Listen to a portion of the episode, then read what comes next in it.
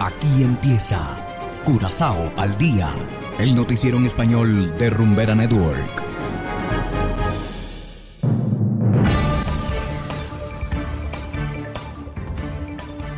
Muy buenas tardes, estimados oyentes de Rumbera Network 107.9 FM. Igualmente saludamos a quienes nos escuchan en formato podcast a través de noticiascurazao.com. Hoy es martes 9 de agosto de 2022 y estos son los titulares. Cuerpo sin vida encontrado en Bonaire. Aqualectra instala nuevo alumbrado con lámparas LED. Nueva empresa de telecomunicaciones se llamará Aquatel. Y en internacionales, obispo crítico de Daniel Ortega bajo arresto domiciliario e investigado por desestabilización. Esto es Curazao al día con Ángel Van Delden.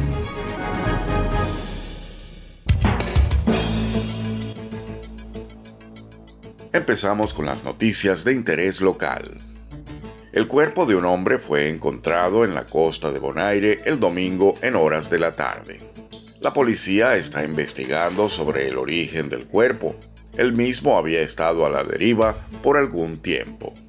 Según la policía, se trata de un caso muy extraño, considerando que nadie ha sido reportado como desaparecido. El cuerpo fue incautado por el Ministerio Público. Ahora se están llevando a cabo las investigaciones para determinar la identidad del fallecido. Y continuamos con las noticias locales. Los automovilistas tendrán que tomar en cuenta las obras que se realizan en Helmy Magno Wheels Boulevard, entre otras cosas. La empresa de servicios públicos ha comenzado nuevamente a instalar iluminación LED inteligente a lo largo de las vías públicas. El proyecto piloto en Weg naar Westpunt, Weg Oost y Emancipatie Boulevard ha tenido éxito, por lo que ahora todas las farolas serán sustituidas por esta nueva tecnología. La iluminación es más agradable a la vista de los automovilistas, además el consumo de energía es inferior. Hoy los trabajos continúan desde la intersección Weg Naruel Gelegen y Pater Ewensweg hasta la rotonda Roberto Beto Adamos. Los trabajos se realizarán entre las 8 de la mañana y las 4 de la tarde.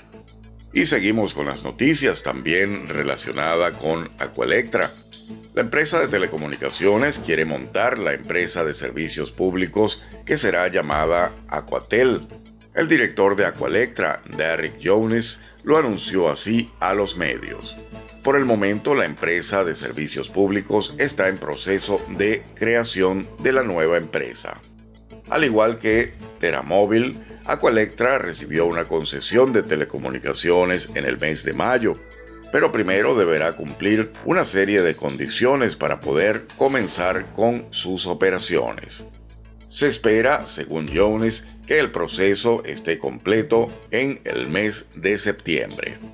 Internamente ya se utiliza el nombre Aquatel y se espera que la empresa esté operativa dentro de un año o año y medio. Hacemos ahora una breve pausa y enseguida regresamos con más de Curazao al día.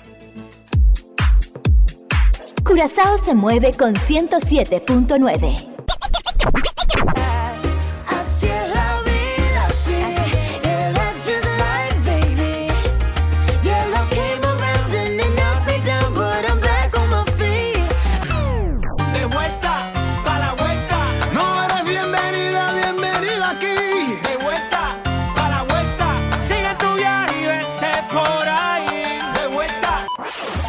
no lo escuchas aquí, no existe. No existe. Curazao, la número uno del Caribe.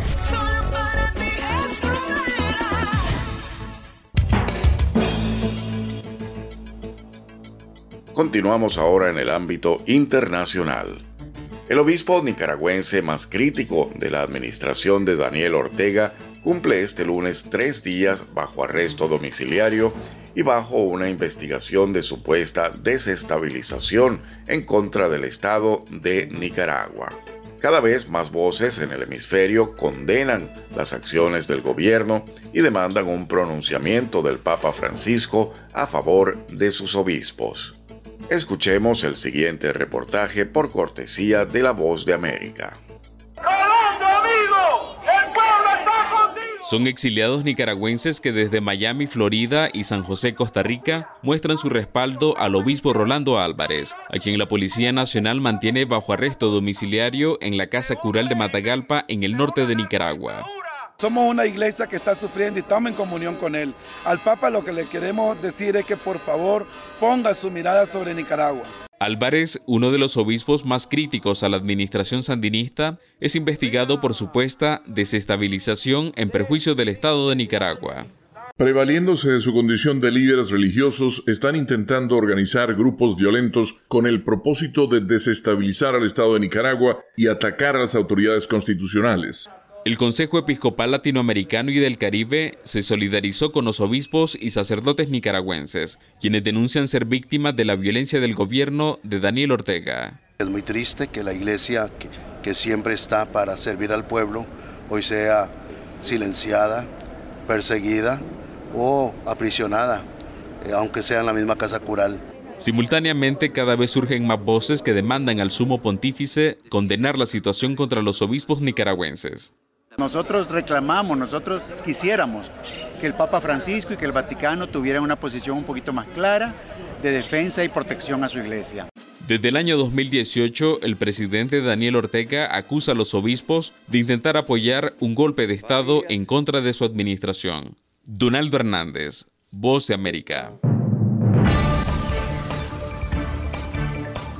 Y de esta manera llegamos al final de Curazao al Día. Trabajamos para ustedes Saberio Ortega en el control técnico y ante los micrófonos Ángel Van Delden.